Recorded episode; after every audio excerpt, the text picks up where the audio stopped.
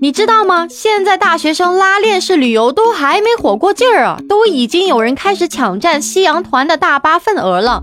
如果你有留意观察，现在任何目的地的短途旅行团啊，逐渐也多了很多年轻团友的身影啊。他们熟练的上车下车，取景拍照，跟很多不同年龄段的队友打成一片，甚至丝毫都看不出来年轻人和老年人之间的距离感呢。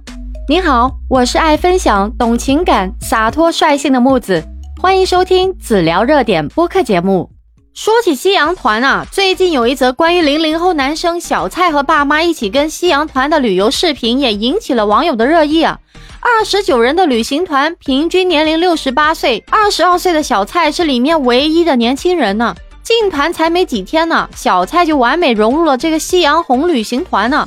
从此之后啊，他们团的一个画风就大变了。小蔡带着大爷大妈们海边拍照，教他们摆 pose，进免税店购物，帮他们扫健康码，这气氛呢特别和谐啊。于是呢，小蔡在自己的社交账号里面也记录了自己参团以来的一些生活点滴啊，十条视频就斩获了五十多万赞，新增了八万多的粉丝关注。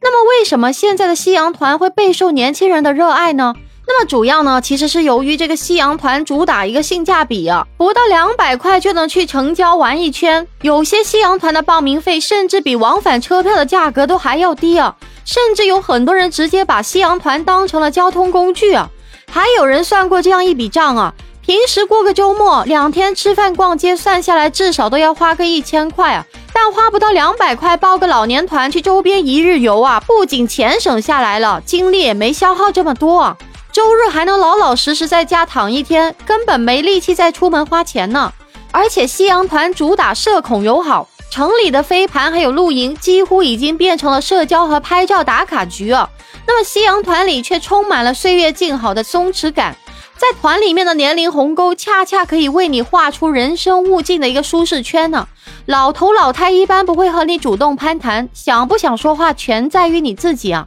那么除此之外呢？夕阳团劳力不劳心，想想曾经为了和朋友组局啊，远郊游吃的那些苦吧，像计划路线、租车凑单、做攻略等等，还得摇人呢。那如今这些年轻人已经不再追求旅游的主导权了，而是省去了所有的繁琐，让夕阳团把自己的一键发射到了目的地。加入了夕阳团的年轻人，除了想以性价比最高的一个方式到达目的地之外呢，还有人是为了体验自己从未涉猎过的城市生活。那说实在，木子觉得现在这群年轻人想的比谁都清楚啊，再找点什么娱乐都得花钱的今天，与其花大价钱从网红餐厅和酒吧、夜店之间辗转，还不如直接消费降级，迈入老年生活啊，少走四十年的弯路啊。曾经抱团的旅游是没朋友的年轻人们的无奈之选，而现在加入夕阳团的年轻人却已经站在了旅游鄙视链的最顶端呢。本期内容就跟大家聊到这里了。